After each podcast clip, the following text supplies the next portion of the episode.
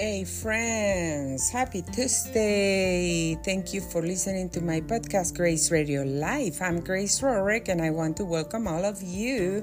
Thank you so much for being here to, uh, with me today in this very special day because today I'm celebrating my birthday, my 53 birthday. I'm still young, very young. It's 1:17 p.m. Pacific time and I am so happy to be here again. I know that I wasn't here yesterday, but I'm here today and I'm so grateful. Really very grateful for all the blessings that God has given to me uh, through the whole year. So many blessings. So I thank God for everything, and I thank God for you guys for this beautiful, special, awesome, amazing audience that I have. Thank you for listening to my podcast. Thank you for tuning in. Thank you for following me. Thank you for your comments. Thank you for uh, being a very special part of my life. Uh, because if that wasn't because you listened to my podcast, I wouldn't be here. I couldn't be here, and um, I am just very grateful to God and very grateful to you guys. So thank you, thank you very much. And yes, happy birthday to me. Happy birthday to me. Happy birthday, dear Grace. Happy birthday to me. Mm. Thank you guys. Thank you, thank you.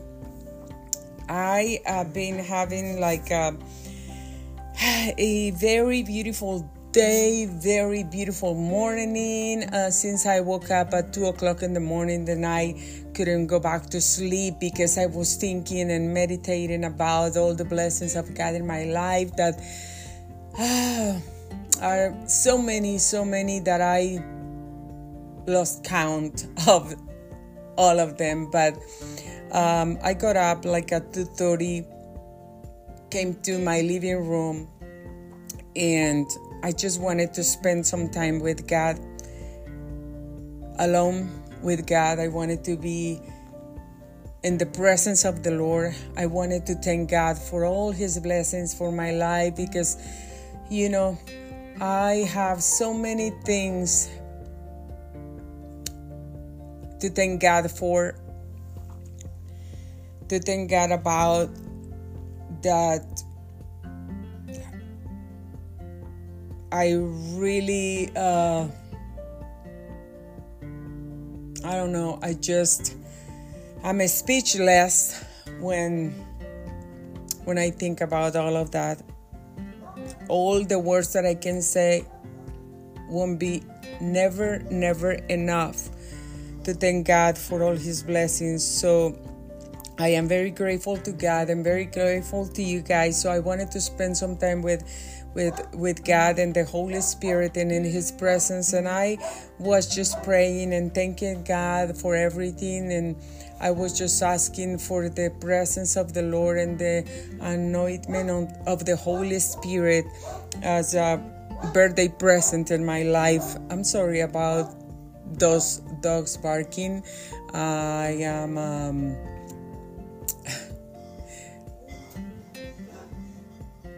I am um, next to where the, dogs are. So those are my neighbors. But um, I'm sorry about that. They want to be in the show as well. But I thank God for everything. I thank God for all His blessings through the year. And I know that I went through a lot of difficult times also, but I am here. I have victory. I'm not defeated. I didn't give up and I am healthy. I'm alive and I have a lot of blessings to count and God has been so good to me. So I am very grateful. And at that time when I woke up at 2:30 in the morning, I was just thanking God for all his blessings in my life. And like I just said, my words never will be enough. Never. because um, God has been giving me so many blessings, so many blessings that I lost count. But I am so grateful to you guys, my dear and beautiful audience, that you are always here. Uh, we are now in about 40 different country, um, yeah, countries that are um, listen to Grace Radio Life, and I am just very grateful to you all. So I send you hugs and um, thank you very much the people that has been sending messages um, saying happy birthday and the best wishes. I appreciate all of you. Thank you. I love you guys and thank you so much. And I just want to read this psalm, the Psalm 23, because this psalm is full of promises of God that I've been um, receiving in my life every day. And I am so grateful to God for this word, for His promises, and for today. So I'm going to read this to you guys. Uh, praying and speaking the word that this word and these promises are going to uh, pass in your life as well. And um, just believe in God, trust God, and leave all your your heavy burdens in God because He will take care of you and He will be with you. He is with you. He loves you and He will never leave you. So God is so good, so good. And it says like this The Lord is my shepherd. I have all that I need. Amen. I do have all that I need. He led me, He lets me rest in green meadows. He leads me beside peaceful streams. He renews my strength. Amen. He does every day. He guides me along right paths, bringing honor to his name even when I walk through the darkest valley.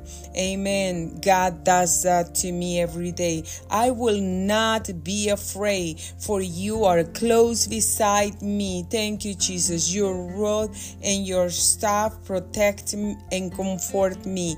You prepare a feast for me in the presence of my enemies. You honor me by anointing me, my head with oil, my cup over overflows with blessings. Suddenly, your goodness and unfailing love with will pursue me, pursue me all the days of my life, and I will live in the house of the Lord forever. Thank you, Lord. I thank God for this word and I thank God for all these promises that I see coming to pass in my life every single day. The Lord is my shepherd, and yes, I have all that I need with Him. If I have in my life, I have everything. You need to know, or maybe you need to remember maybe you're going through a difficult time to um, through a difficult season in your life at this right moment but let me tell you something it's not um, a any coincidence that you are listening to me, that you are listening to this word, that you are listening to this podcast. It's not a coincidence. God wants to speak to you. God wants to give you this word, word of encouragement. God wants to tell you and God wants you to remember that He loves you, that He's with you, that He's going to give you the strength that you need in your everyday life, God is going to provide for you whatever you need, whatever door that you need to be open for you. He's going to open that door for you. He's going to make a way for you. He's going to bring peace. He's going to bring healing. He's going to bring uh, wisdom or guidance. He, he has everything that you need, every single thing that you need. He has it. He can give that to you today. He can bless you. He can love you. He can hug you. He can comfort you. He can give you the strength that you need, the love, the peace, the wisdom, anything that you need. He has all the power to give that to you today. So I encourage you today believe in the Lord, trust in the Lord with all your heart. Just believe in Him, believe in His Word. Read your Bible, read the Word of God. It's full of promises for us my children and I have been through a lot of difficult times and difficult seasons, and there has been people that has been um, against us and people that has been unfair to us. But every time that we need provision, that we need healing, that we need um, help, we pray to God and we speak the word and we trust God, we love God and we believe in Him and we know that all the promises that He gave us in His word I are, are true and are yes and amen. And we live receiving the miracles of God, supernatural miracles. So we believe in God with all of our hearts. I don't have any doubt that God is with me, that He blesses me, that He cares for me, that He watches over me, that He protects me, that He is around me. And today is a special day because 20 years ago, almost 20 years ago, I was about to die. When my son Peter was born, I had placenta left in my body. And that placenta was um, turning to gangrena. I don't know how to say that in English, but in Spanish is gangrena. And all my blood was infected, my organs were infected, and I was dying. I was alive, but I was stinking like dead dog from days. My blood was all black, stinky. And the doctor looking at me with those eyes with no hope, telling me we are going to do the impossible for to save you. But I knew and I know that my life doesn't depend on anybody or the doctor. My life comes from God. He's the one breathing in me his his life, his peace. And I can feel and I can feel that right now. And 20 years ago he saved me. I was about to die. My skin turned green. My whole blood was infected. My organs and my baby, my son Peter, he had a lot of rash. He was intoxicated because he was drinking my milk and he was all intoxicated. I didn't sue the hospital. A lot of people was telling me, sue them, sue them. And I know that I will re- be receiving a lot of money and my son will be receiving money for life from the hospital, but I didn't do it because I wasn't thinking about the material things. I just wanted to be okay and wanted my baby to be healthy. And I just prayed to God, but you know, a lot of people was no, no, no, don't do that because you know, a lot of people doesn't want you to be prosperous or doesn't want you to be blessed in any way. But even that I didn't do it, God is still blessing my life in a lot of ways or in every way. And that's why I am here. I'm alive because God wants me to be alive. I'm alive because God has a purpose for me on the earth. The day when God is done with me, that day He's going to call me back home. That day I'm done, I'm going back to God. But if I am still here, that means that I'm not done, that God is not done with me, that my purpose is still here. And I'm here because I want to reach God's purpose for my life. So if you think that I haven't, I don't even know why I'm here on this earth, I don't even know, I haven't found my purpose. You can find your purpose in God. But know for sure that God has a purpose and a specific purpose for you. You are special, you are a blessing. God gave you everything that you need to reach that purpose. And God wants you to be blessed so you can bless other people. Thank you guys for listening to my podcast, Grace Radio Life. I'm Grace Rorick, and I am so happy to be here. I'm alive because God wants me here, and I'm so happy because what the doctors couldn't do, God did it. God healed my body. God did touch my body, and I'm I'm healthy. I'm alive. I'm blessed. I have three beautiful kids that are my biggest treasure in this world. I am so blessed.